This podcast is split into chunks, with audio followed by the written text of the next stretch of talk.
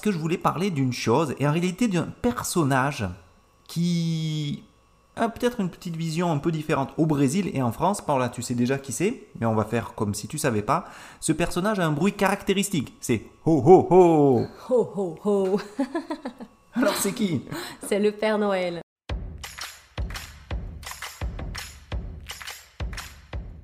Podcast 100% français authentique, un podcast pensé spécialement pour les étudiants de français qui veulent avoir un contact avec du vrai français, fait par un français, Eric Langron, c'est moi, professeur de français au Brésil. L'idée, c'est de vous parler 100% en français et de vous présenter ou de vous expliquer un fait d'actualité en français, une curiosité en français ou une chose qui me tient à cœur en français. C'est parti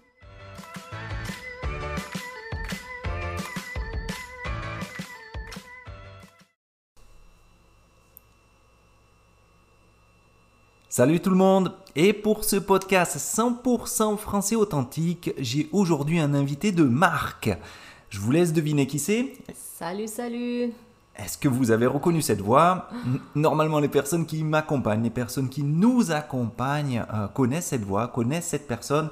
Est-ce que tu peux nous dire qui tu es? Le mystère, mais c'est Paula Exactement, Paula, ma femme, mon épouse, euh, depuis une dizaine d'années maintenant Qu'on est mariés, oui, 10 ans depuis 2011, mais qu'on est ensemble depuis 17 ans. Exactement. Bon, l'idée aujourd'hui, c'est de pas vraiment de vous parler de notre couple. Non, j'ai demandé à Paula de venir participer à ce podcast avec moi parce que je voulais parler d'une chose et en réalité d'un personnage qui peut-être une petite vision un peu différente au Brésil et en France. Paula, tu sais déjà qui c'est, mais on va faire comme si tu savais pas. Ce personnage a un bruit caractéristique. C'est ho ho ho. Ho ho ho Alors c'est qui? C'est le Père Noël. Le Père Noël, exactement.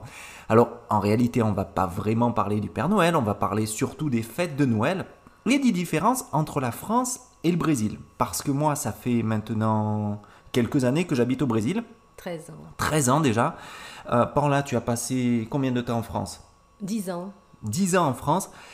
Et, bon, Paola, tu as déjà participé à plusieurs Noëls. Oui, surtout chez ta famille. Exactement. Moi, j'ai déjà participé à beaucoup de Noël aussi ici au Brésil, puisque euh, avec les enfants et bref, avec notre vie, on a déjà passé euh, plusieurs Noëls ici. Exact. Et même en, en- en étant très bien au Brésil, ou même toi en étant très bien en France, il y a toujours des choses qui me...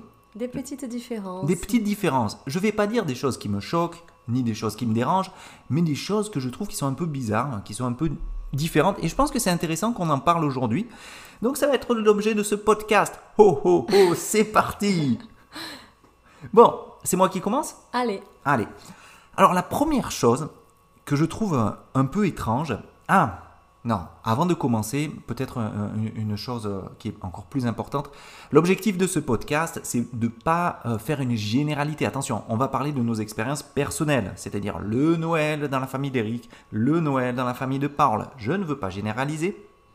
Je ne vais pas dire que tous les Noëls en France ressemblent au Noël euh, de la famille d'Eric. Je ne vais pas dire non plus que tous les Noëls brésiliens ressemblent à la famille de, de Paola, parce qu'évidemment, chaque euh, famille a ses traditions, a sa manière de faire, a sa manière d'avancer. Je pense que c'est important qu'on le dise. oui, oui, oui, faut pas, faut pas généraliser, c'est ça. Exactement. Donc attention, ce podcast, il ne sera évidemment pas exhaustif, mais on va essayer d'avancer et de vous expliquer un maximum de choses euh, et de différences culturelles qui, je pense, ah, sont quand même un peu différentes. Bon, première chose que je trouve un peu bizarre à Noël au Brésil, c'est l'horaire du dîner, surtout le 24 au soir. C'est vrai qu'on mange tard. Le 24 euh, au soir, euh, le rendez-vous, normalement, il est pris euh, tard. Et mais c'est tard, c'est peu dire, parce que c'est infernal. Par exemple, chez ta mère, c'est super, super tard. On mange, on est mort. On est mort de faim. On attend... Ouais, c'est vrai que chez ma mère, bon, il y a un apéro. Un Alors, un apéro, voilà, un apéro, c'est un- une, une abréviation de apéritif. Oui, un cocktail, juste voilà, pour, pour une mise en bouche. Mais le repas, vraiment, il commence euh, à minuit. À minuit, donc, euh, le 25 déjà. À minuit, on a le temps d'avoir faim. Oui, Et ça, pourquoi je, je- je trouve que c'est- c'est complètement différent parce qu'en France, euh, on arrive vers les 19h à peu près, je pense. Euh, Et on va commencer à manger, on a l'apéritif, on commence à manger vers les 8h, 8h30, 9h. Mais on n'attend pas jusqu'à minuit. Même les cadeaux de Noël des enfants, on les offre avant minuit en fait. Alors, Ah oui. C'est un peu, on respecte pas vraiment la tradition hein, de minuit, mais euh, c'est vrai que c'est quand même plus tôt. Parce que dans, dans, dans ta famille, c'est, alors je sais pas si ça se passe comme ça dans les autres foyers, pour les, chez, avec les autres Brésiliens, mais c'est vrai que c'est super tard. Oui, mais tu sais que ça n'a pas toujours été le cas. Quand, quand j'étais petite, je me rappelle, on mangeait quand même plus tôt, même chez ma grand-mère, euh, on mangeait, euh, bon, pareil, vers, vers 7-8 heures. Et après, on, on, on allait se mettre donc, dans le salon, regarder la télé. Il y avait toujours euh, donc, un spécial euh, Roberto Carlos, spécial Xuxa. Voilà mon enfance. Et, euh, et après, on attendait le Père Noël, qui lui, oui, arrivait euh, vers minuit à chaque fois. Donc, euh, bon, je sais pas, ma grand-mère, elle faisait venir un Père Noël euh, pour les enfants de la famille. Et donc, on avait déjà mangé, on avait, voilà, on était, les enfants, ils étaient tranquilles. Alors, c'est vrai que là, maintenant, euh, pour, pour nos enfants à nous, ça fait, ça fait quand même un peu tard de manger à minuit. Ah non, pour nos enfants, pour Alice et Pierre, euh, si, on, si on mange à minuit, euh, ils dorment. Mais même moi, je dors. Premièrement, je suis mort de faim. Donc j'ai mangé euh, tout l'apéritif du monde. J'ai mangé euh, 15 pains français. J'ai mangé... euh, et et- et- c'est trop tard. Oui. Mais bon, bon, ça c'est une, une- différence. Euh, ce que je te propose, c'est... euh, je vais continuer euh, à parler des, des- des- de ces différences culturelles brésiliennes. Et après, tu nous parles des choses qui, qui te surprennent en- en France Ça marche, je vais réfléchir. Ok. Bon. Autre chose que je trouve exceptionnelle pendant cette période euh, de fête euh, de fin d'année, particulièrement à Noël, c'est la quantité démentielle de panettone Mais ça, c'est trop bon. qui sont vendus. Parce que, alors, je- tu vas peut-être m'expliquer si tu sais d'où ça vient, pourquoi, si c'est une tradition, je pense c'est d'origine italienne, hein, avec un truc comme ça, peut-être. Euh, mais des, des, des panettones Et des chocotones. et des chocotones. Ah ouais, ouais, c'est ça, des panettones et des chocotones. Alors, ce qu'il faut savoir, c'est que par là, euh, euh, je pense que défend euh, euh, bec et ongle les, les, les, Les alors, chocotones. les chocotones. Alors, défendre quelque chose bec et ongle, c'est une expression pour di- dire euh, euh, défendre très fortement, défendre euh, avec beaucoup d'ardeur les chocotones, parce que par là adore le chocolat, c'est un secret pour personne, hein, je pense Oui. que tout le monde qui nous accompagne le sait, mais les panettones, c'est pas vraiment Les ton fruits, truc. hein. euh, les fruits cristallisés comme ça, non, j'aime pas trop. Je préfère les fruits euh, naturels, quoi. Exactement. Comme dirait ma fille, Alice, elle a une phrase qui est merveilleuse, elle dit c'est dégueulasse. dégueulasse, On une, peut dire ça. c'est une, une manière euh, euh, de parler qui, qui est un peu informelle. Elle a appris ça avec sa grand-mère, Nicole, ma mère. Et c'est dégueulasse, ça veut dire c'est pas bon. Mais attention, hein, c'est pas très poli. Et, mais alors pourquoi C'est quoi cette passion? C'est quoi ce délire du panettone au Brésil? Pourquoi il y a autant de panettone? Je ne sais pas, bonne question. Les gens, les gens bon, ça, fait, ça fait quand même un dessert typique, je pense, que pour, pour manger au repas de Noël. Et même avant, hein, parce que Mhm. là, de plus en plus, je pense que les gens mangent euh, enfin, tout, tout, tout le mois de décembre. On achète des panettones un peu de partout. Mais c'est c'est curieux ça, parce que c'est vrai que euh, euh, depuis, euh, si on regarde hein, les enfants, même toi, depuis décembre, ils ne mangent pas de pain. On Vous- mange du chocotone. Vous mangez des chocotones. C'est vrai, on, on- on nous a offert, alors on, euh, on a, on nous a offert euh, quelques chocotones. C'est vrai que ça fait une, une bonne idée de cadeau quand même. Non, c'est que- super, c'est super Parce que sympa. c'est bon et, puis bon, voilà quoi. Il y a différents, différentes marques, euh, c'est sympa quand Ouais, même. non, non, c'est typique. Tu sais qu'en France, euh, euh, alors en France, on n'a pas les, les panettones, mais on a des biscuits qui sont les biscuits de Noël, qui sont des. des- ma cousine, un, un Émilie, peu comme les biscuits de Shrek là. un peu comme les biscuits de Shrek, exactement, un peu comme petits biscuits. exactement. Ah C'est des biscuits au gingembre, Ne me mangez pas Euh, Si c'est des biscuits au gingembre. Alors c'est une bonne question parce que la grande spécialiste de ces biscuits, c'est ma cousine, Émilie. Euh, en général, elle nous les offre, c'est la tradition, hein, mais euh, je ne sais pas à quoi ils sont en fait. Pour être tout à fait honnête, j'ai pas préparé ce, thème et je sais pas t'en dire beaucoup plus. Mais en France, je sais que c'est typique. Et en fait, ça va dépendre aussi des régions. Parce que en France, chaque région a sa spécialité, son petit dessert. Par exemple, la vraie, vraie tradition dans ma famille, c'est pas le panettone. Tu sais ce que c'est? C'est les. J'allais dire les oreillettes. Très Oreillettes. bien. Les oreillettes. Alors les oreillettes ou les bugnes, d'accord? C'est euh, une pâte qui est presque comme de la pâte à crêpes, mais ce n'est pas de la pâte à C'est crêpes. un peu comme du pastel. Non, eh, pastel. c'est presque de la pâte à pastel sucrée. Euh, et, et- et dans ma famille, c'est frites. c'est frites. Frites, frites, ouais, exactement. Et dans ma famille, c'est une grande tradition. C'est-à-dire, euh, avant, c'était mon arrière-grand-mère qui faisait ça. Ma grand-mère a fait ça. Ma mère continue. Et, euh, et c'est une chose qu'il faut que je commence à faire à mon tour. Parce que parce que c'est vraiment un truc euh, traditionnel dans notre famille. Mais à nouveau, hein, je répète, hein, ça dépend vraiment des familles. Il y a des familles qui ne mangent pas du tout d'oreillettes, quoi. Ça dépend. C'est, c'est, c'est, Ici au Brésil, ça existe aussi, mais je me rappelle plus comment ça s'appelle. Bon, c'est pas grave parce que en même temps, ce, ce podcast, c'est un podcast 100% français authentique. Oui, oui, c'est On vrai. n'est pas là pour parler portugais. Mais c'est ça, c'est comme une pâte euh, euh, pastel qui est frite, qui est coupée en petits triangles. Mhm. Et d'ailleurs, c'est pour ça que ça doit s'appeler oreillette.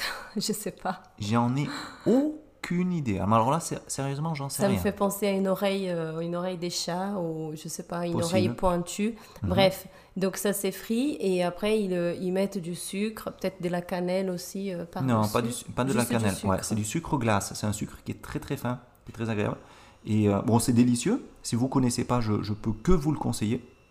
C'est vraiment pas mal. Mais bon, c'est très typique de ma, de, de, de, de- ma famille. De la Provence, exactement, de Provence. Parce que moi, je suis euh, d'originaire, euh, euh, originaire du sud de la France, la Provence. Euh, soit dit au passage, la plus belle région française. Il n'est pas neutre. Non, pas du tout. Et, mais je saurais pas dire si c'est quelque chose qui est provençal, si c'est de la famille, si c'est... euh, je, je sais pas. Bon, je préfère passer et vous parler d'une autre chose que je trouve, alors au Brésil, ça- je trouve ça incroyable, parce que... et je sais que Paola... euh, euh, euh, bon, je connais la vi- ta vision, tu vas voir. Bon. Le Brésil, c'est un pays qui est fantastique. hein. Oui, les, gens sont, les gens sont chaleureux, la météo est agréable, tout est... euh, bon, il y a des problèmes, comme tous les pays, mais, mais, mais, mais bon, c'est un pays dans lequel il fait bon vivre, un pays agréable. C'est vrai. Cependant, à Noël, je ne sais pas ce qui se passe, mais toutes les cuisinières, ou tous les cuisiniers, ou toutes les personnes qui sont dans la cuisine, décident de mettre des raisins secs partout. Il y a un même, il y a même, un- euh, un- je sais pas si tu as déjà vu une vidéo où ils mettent euh, donc les- justement des gens qui font la cuisine, ils mettent des raisins secs de partout, dans le riz, dans la farofa, dans Ouais. la viande, même dans le Coca-Cola. Non, mais n'importe quoi. Ouais, ouais, mais c'est une vidéo, non, c'est pas ça? Oui, oui, oui. C'est ça. Mais c'est C'est trop drôle. C'est bizarre. Je, comprends pas le délire parce qu'en France, on, on- on a euh, des raisins secs comme ça, par exemple, dans le couscous. Le couscous marocain, qui est un couscous qui est très très différent dans la semoule, en réalité, qui est différent hein, du, du, du couscous euh, brésilien. On met, pardon, il est possible d'avoir des, des- des raisins secs et c'est pas mauvais, mais c'est euh, juste un petit peu. c'est une toute petite poignée, quoi. C'est euh, une quinzaine de raisins secs pour, je sais pas, moi, pour 10 personnes, peut-être. Là, non. hein. Là, c'est une invasion. On dirait que pendant un an, les personnes ne consomment pas de raisins secs Pour consommer à Noël. pour consommer à Noël. Et là, c'est la fête. Tout le monde les met et c'est Même dans la mayonnaise. Oui, non, il y en a de partout. Dans la mayonnaise. Oui. Mais quelle horreur Mais non, mais c'est vrai, mais qu'est-ce qui se passe au Je Brésil sais pas, ils mettent de la pomme, de la, du raisin sec. Mais, le, bon, je, je Des répète. fois du poulet, euh, du poulet, euh, qu'on dit. euh, ah, et et sans fil- et- piquant. Oui, c'est ça, c'est ça. Du poulet, euh, du poulet. Mais, mais alors ça, c'est une chose qui est très curieuse, hein, parce que les Brésiliens, euh, il y a un même aussi qui dit que euh, le, le- le- le Brésilien ne, ne domine pas le monde parce qu'il ne veut pas. Et, et c'est vrai, parce que les inventions euh, des Brésiliens au niveau de la pizza sont magnifiques. Les, les- les Brésiliens sont créatifs à niveau pi- pizza. parce que Pizza stroganoff. pizza stroganoff, pizza salade, pizza à la Hot dog. glace, pizza hot dog. Mais alors, le, le coup des raisins secs, c'est quand même un peu bizarre. Mais bon, ok, allez. On va passer sur celle-ci. hein. Euh, Tout n'est pas parfait, malheureusement. Euh, euh, Il y a des choses qui sont un peu curieuses. Allez, la dernière chose qui me, qui- que je trouve euh, étrange, pour pas dire très très très étrange au Brésil, tu sais ce que c'est? Dis-moi. Ah non, il y en a deux. Il y en a deux. Le Père Noël.